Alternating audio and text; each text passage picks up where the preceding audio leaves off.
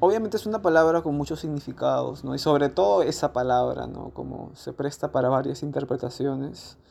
Este, y es obvio que también como cada, cada comunidad, cada actor, cada, no sé, desde cada espacio desde, desde el cual se participa de la política, genera cambios o participa no según su propia interpretación, y esto es súper interesante de verlo, cómo se, se transan las relaciones, los acuerdos. Además de eso, la política es, es una dimensión transversal, ¿no? como que atraviesa absolutamente todos los espacios.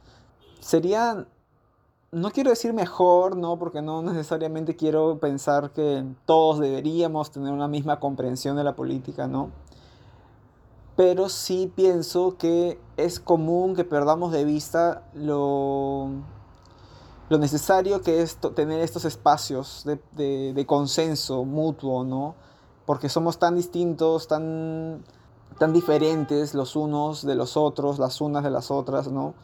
Eh, no solamente dentro de este territorio llamado Perú, sino en, relación a todos los demás territorios que, que, existen, ¿no? Y, obviamente a pesar de estar incluso súper distantes ciertos territorios de otros, como igual al participar de todo este gran sistema mundial, como nos afectamos mutuamente, ¿no? Y en base a esa afectación que nos, que nos atraviesa, ¿no? Y que compartimos, este, un mismo espacio, un mismo planeta, una, misma lengua, una misma relación con un, con un, Estado, con un gobierno, ¿no? Eso ya nos, nos relaciona, ¿no? Y el principio de la relación entre las cosas es este es algo que nos antecede incluso como seres conscientes, ¿no? Como las relaciones entre todo lo que existe. Desde esa perspectiva particular yo entiendo que la política atraviesa todo, ¿no?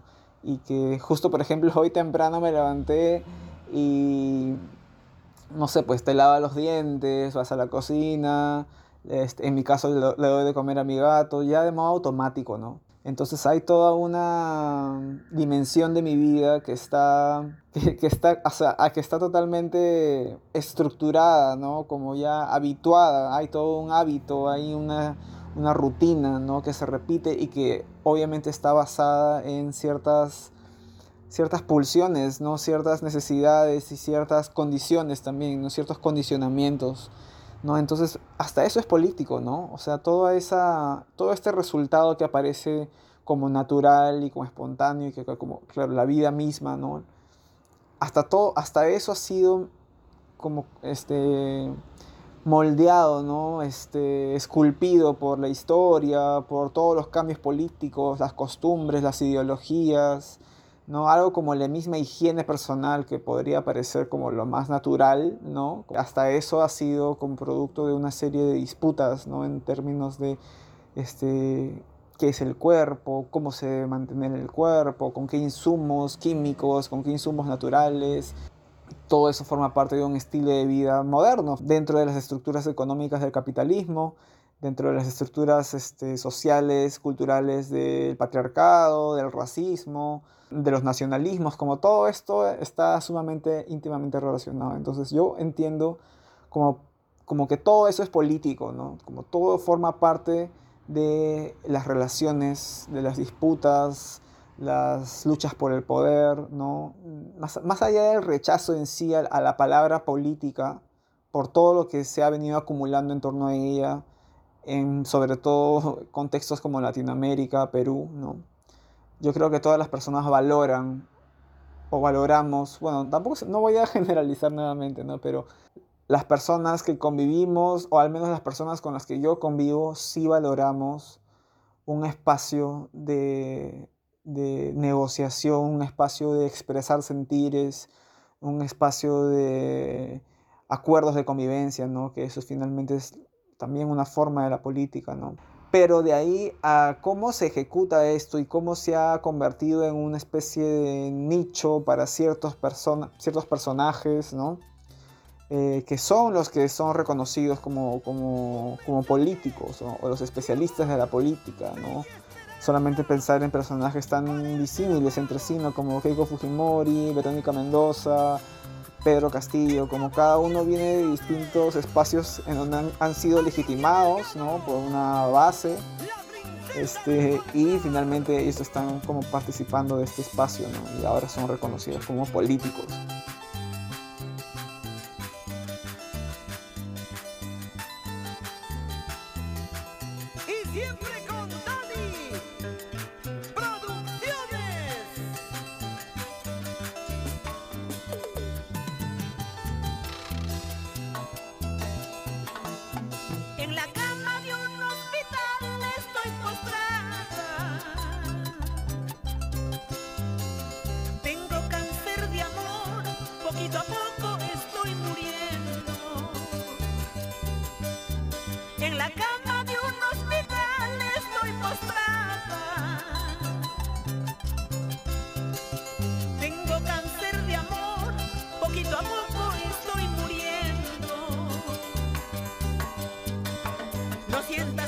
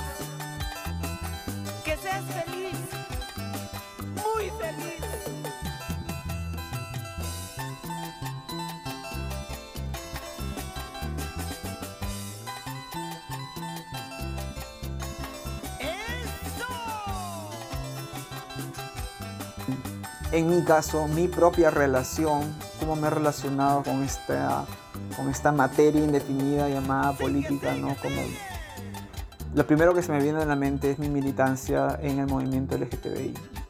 No sé si está bien decir la militancia porque siento que igual como algunos se arrogan la definición de quién es un militante, ¿no? Y quién es un activista y quién es un simpatizante, no sé, ¿no? Como este en todo caso, mi participación en el movimiento LGTBI de Lima, este, que es la ciudad donde he vivido toda la vida, y aquí es donde finalmente como un joven mariconcito terminé buscando espacios de colectivos que se, se organizaban para, para, bueno, de algún modo activar contra la homofobia, ¿no? generar ciertas acciones, ciertos, ciertas conversaciones, ciertas marchas, ciertas protestas, ¿no? Como, entonces, desde que tengo, ¿cuánto? 18 años, ¿no? Ya hace un montón de tiempo que, que soy cercana a estos espacios de manera consciente, ¿no? Como busqué información, pregunté dónde, dónde eran las reuniones, ¿no? Y terminé así como conociendo a toda una comunidad, ¿no? De personas, ¿no? Que, que nos sentimos identificadas con, con, con, con, ciertos valores. Con el tiempo ha ido cambiando, ¿no? Está, se ha ido transformando. Eh, sigo participando de espacios de la comunidad LGTBI, ¿no? Eh, pero desde otra perspectiva también, ¿no? como más, más consciente de lo que implica eh, realizar, ejecutar una política LGTBI en un contexto como Perú, ¿no? ya no solo atendiendo temas de, denunciar la homofobia o denunciar la transfobia, denunciar, la, denunciar el odio, ¿no? sino como también consciente de cuál es la historia de, esta, de este reclamo, ¿no? de esta agenda, con estos, con estos términos puntualmente, porque mariconas, travestis, lesbianas han existido en nuestro territorio desde hace mucho tiempo atrás, ¿no? No es algo nuevo, no es algo del siglo XX, ¿no? No hay una sistematización que sea admitida, ¿no? Como, como legítima, ¿no? O sea, no es que en los colegios de educación básica estén enseñando sobre diversidad sexual, ¿no? Porque no es algo reconocido por el Estado, no es algo reconocido por la cultura oficial, ¿no? Pero existen registros, ¿no? Este, que datan desde incluso tiempos precoloniales, ¿no? O sea, estoy hablando de el registro de personas con género ambiguo o género andrógino, ¿no? En este, el Tahuantinsuyo incluso hay una, hay una transformación en mi relación con la política, ¿no? Que ha transitado desde una primera, de una primera sensación de, de, malestar, ¿no? O de rechazo a la discriminación por ser marica, ser lesbiana, ser trans, este, hacia una comprensión un poco más compleja, ¿no? De lo que implica toda la, la matriz, ¿no? Cultural que une como si fuera una trenza, ¿no? La heteronormatividad, el racismo, la colonialidad, como... Entonces, por eso ahora siento que mi, mi accionar o mi demanda o mi organización comunitaria, ¿no? Todas estas prácticas que puedo realizar desde esta conciencia, como tienen otro tipo de horizonte ahora, ¿no? Entonces, no, no, no es que me baste, por ejemplo, con exigir que algo como que la policía o el ejército admita a personas trans, por ejemplo, ¿no? Ahora mismo yo no podría apoyar algo de ese corte, ¿no? Porque tengo otra lectura de lo que es la policía, de lo que es el ejército, de lo que es el Estado, ¿no? Sobre todo de quienes nos reconocemos como parte de un de una sociedad que demanda la abolición de las cárceles. ¿no? Dentro del activismo LGTBI, por ejemplo, no, no creo que no, no puede ser evidente cómo es que ambas cosas tienen que ver, ¿no? Esta es la historia de un lugar lejano todos se hacen llamar peruanos. Causa, yunta, batería, hermano. Y si eres mujer, no hay lugar para los reclamos. Acá se defiende la patria y el lomo saltado. La jerarquía en el poder y el ceviche de pescado. La fiebre del fútbol nos ha enfermado. Nos importa más un gol que estar informados. Y en el extranjero, bien posicionados. Machu Picchu, las polleras y el festejo afroperuano.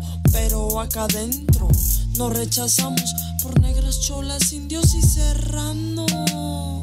Bienvenidos al transporte urbano, en donde cualquier fulano se cree bacán por meterte mano. Después llega a su casa y juega el puritano en la tomería. No se confía, a mí me cuidan mis amigas, no la policía. En la tombería no se confía, a mí me cuidan mis amigas, no la policía. Entonces no me hablen de justicia, cuando ustedes los mueve la codicia, la vida ficticia. Ella viste las noticias, un feminicidio más es primicia. Y dicen que es un estado laico, pero hacen política con Biblia en mano. Los bancos solo quieren endeudarnos y después el aire cobrarnos. Y van a declarar inocentes o reducirles la pena, violadores para que no paguen su condena.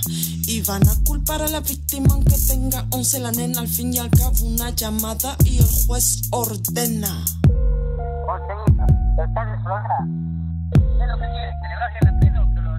Bienvenidos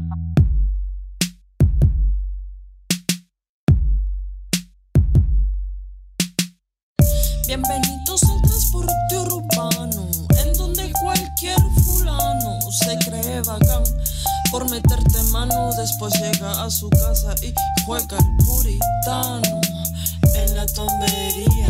No se confía, a mí me cuidan mis amigas, no la policía.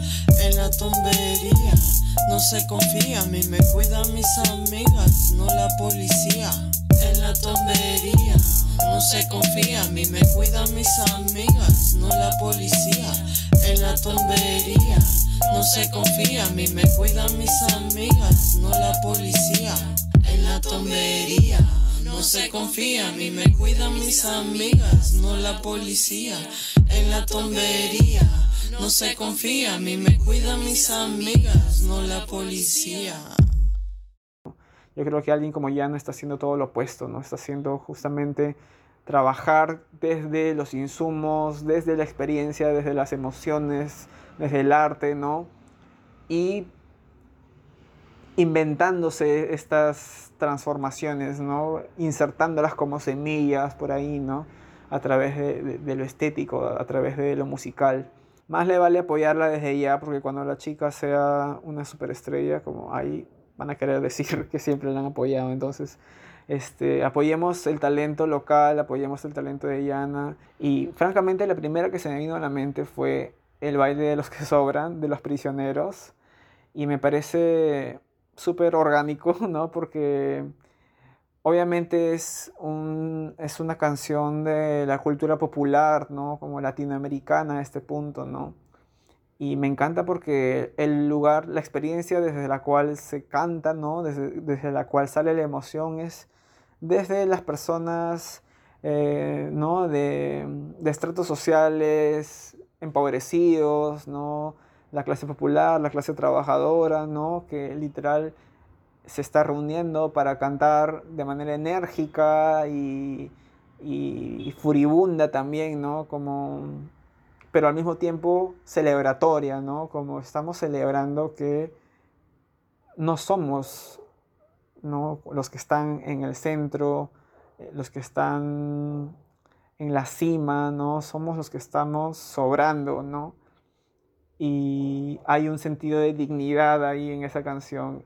Y además me gusta mucho esa canción porque yo era demasiado chiquito cuando sonaba aún, pero la recuerdo mucho porque mi, mamá siempre la ponía en mi casa cuando limpiábamos así. Entonces me encanta que, que esté como ahí en mi, en mi inconsciente, ¿no? Siempre estoy caminando por la calle así de pronto de la nada se activa esa, esa memoria y estoy con la canción en la, en la cabeza, ¿no?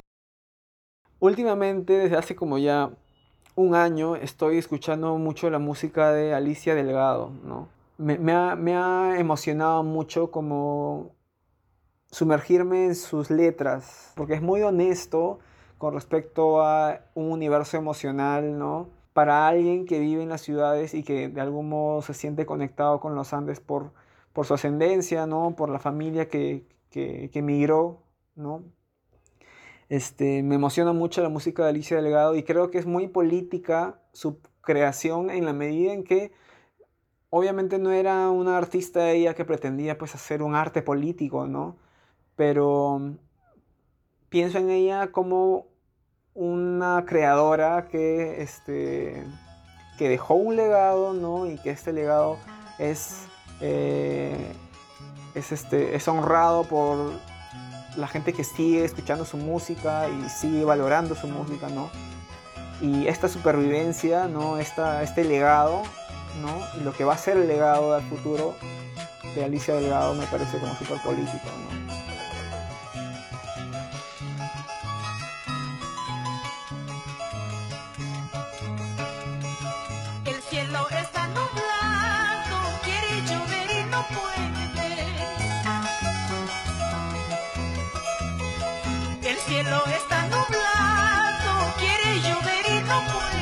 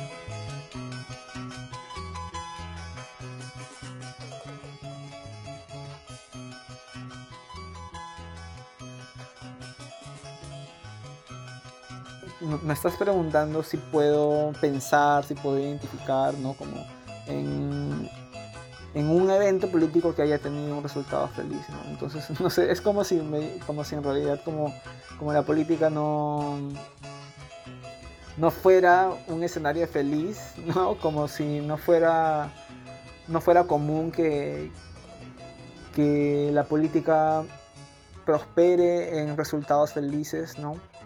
Y creo que esto, o sea, podríamos estar pensando que estamos quizás enfocados, enfocadas en ciertas disputas políticas, ¿no? O ciertas eh, situaciones que los medios de comunicación nos hacen ver que ahí está dándose lo político, ¿no? Como que ahí está gestando, que ese es el escenario de lo político, ¿no?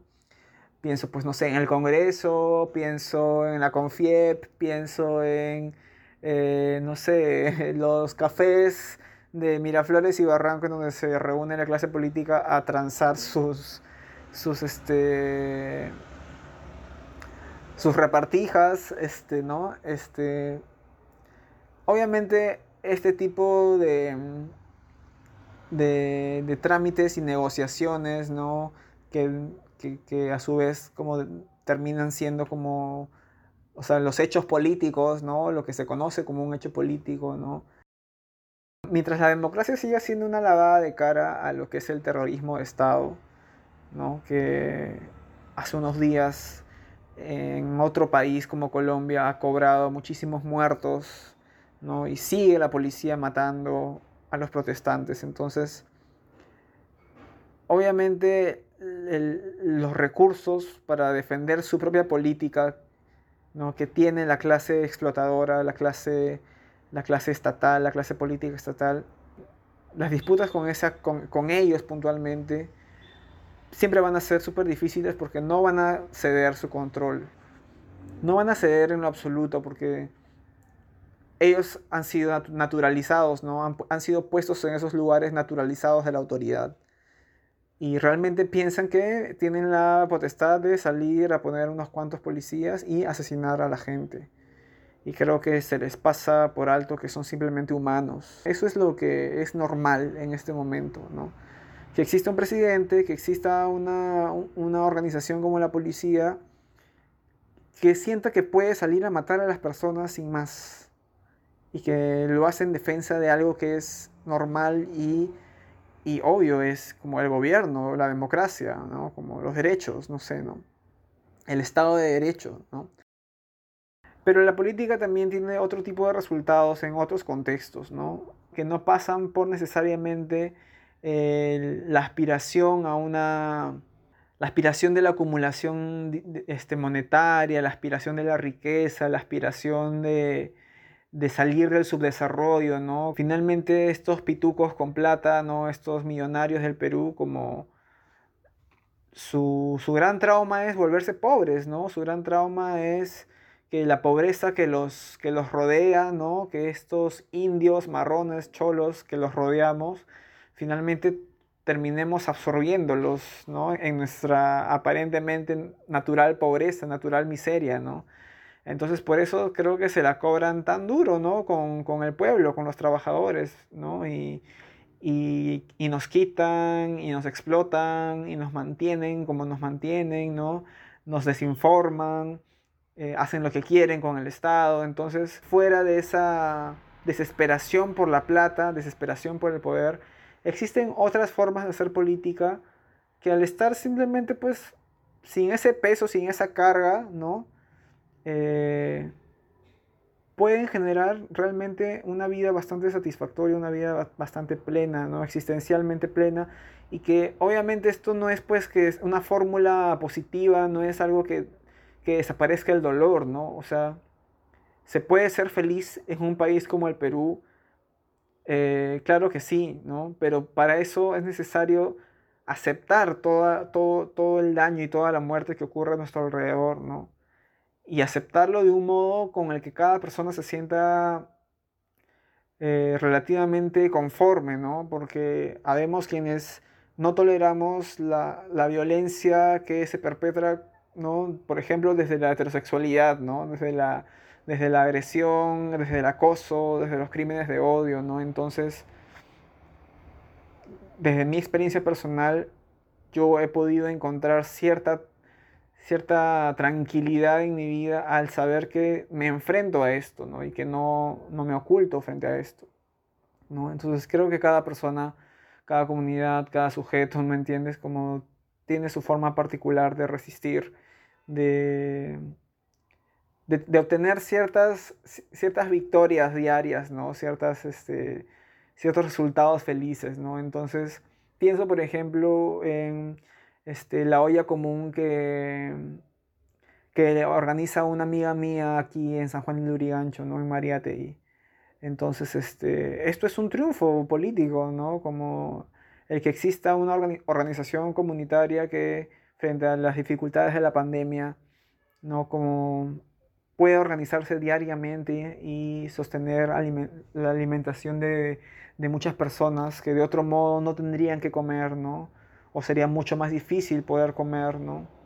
Entonces, este, eso es un triunfo, eso es un resultado positivo, ¿no? Y claramente no es algo que la prensa o el arte o los filósofos eso lo van a celebrar como una como un, como un hecho político del año, ¿no? No va a ser así, ¿no? Pero creo que es necesario como reajustar la, perspectiva, ¿no? Es porque estoy harta de callar. Tantos años en silencio, avergonzada ya no más. Si no te gusta lo que digo, pues cuestionate al pasar No estoy para divertirte, escucha mi realidad. I grew up poor in this neighborhood. I proudly studied at a public school. First one in class, didn't wanna lose. And I learned English cause I couldn't choose. My dad made me listen to victoria Santa Cruz y al fin pude ver un de luz. My mom told me not to. Lo que dicen, la gente no se mira la nariz. No. Si sigues llorando te pego bien duro para que llores con gusto. La gente no sabe sobre belleza, tú eres hermosa y punto. Ahora créeme cuando te digo que al colegio no se va a hacer amigo. No es tu culpa si no juegan contigo. Reconoce que tienes tu propio brillo. No deje que te quiten el suspiro, mi amor. No deje que toquen tu corazón. Y si te pierdes en el camino, regresa a la raíz y sabrás el destino. Y si te pierdes en el camino, regresa a la raíz y sabrás el destino. Tuve que abrir viejas heridas para sanar y seguir con mi vida. Mucha gente cree que fue resentimiento o ira, pero sin conocimiento no hay salida, todo es mentira. Toca buscar respuesta, no la mente en mi partida. Me tomo tiempo aprender a decidir por mí. No soy egoísta, si del veneno tengo que partir de mi propio veneno. Tuve que huir, es que en la vida toca aprender a dejar. Regresé más fuerte, más preparada, más informada, más indignada, más despierta con herramienta. Y a toda la mierda o le doy la vuelta, o le doy la vuelta. Y a toda la mierda, o le doy la vuelta. Vamos ahí. De los estereotipos ya yo tan cansa por ahí. Dicen que soy desordenada, que siempre seré una maletuca y que para trabajar tengo que estar lacia. De los estereotipos ya yo tan cansa por ahí. Dicen que soy desordenada, que la plata no la gano es honra y que soy delincuente por estar tatuada. Esos son puros cuentos, son argumentos violentos. Si el país avanza tan lento, es porque se han quedado en el Antiguo Testamento.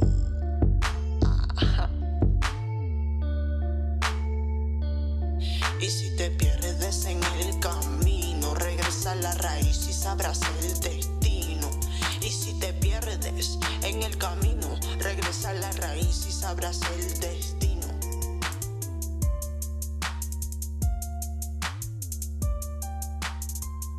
El paro agrario mismo, ¿no? Como es, es positivo que la gente quiera, que la, que la gente esté harta de los abusos, ¿no? Es positivo porque implica que hay una conciencia, ¿no?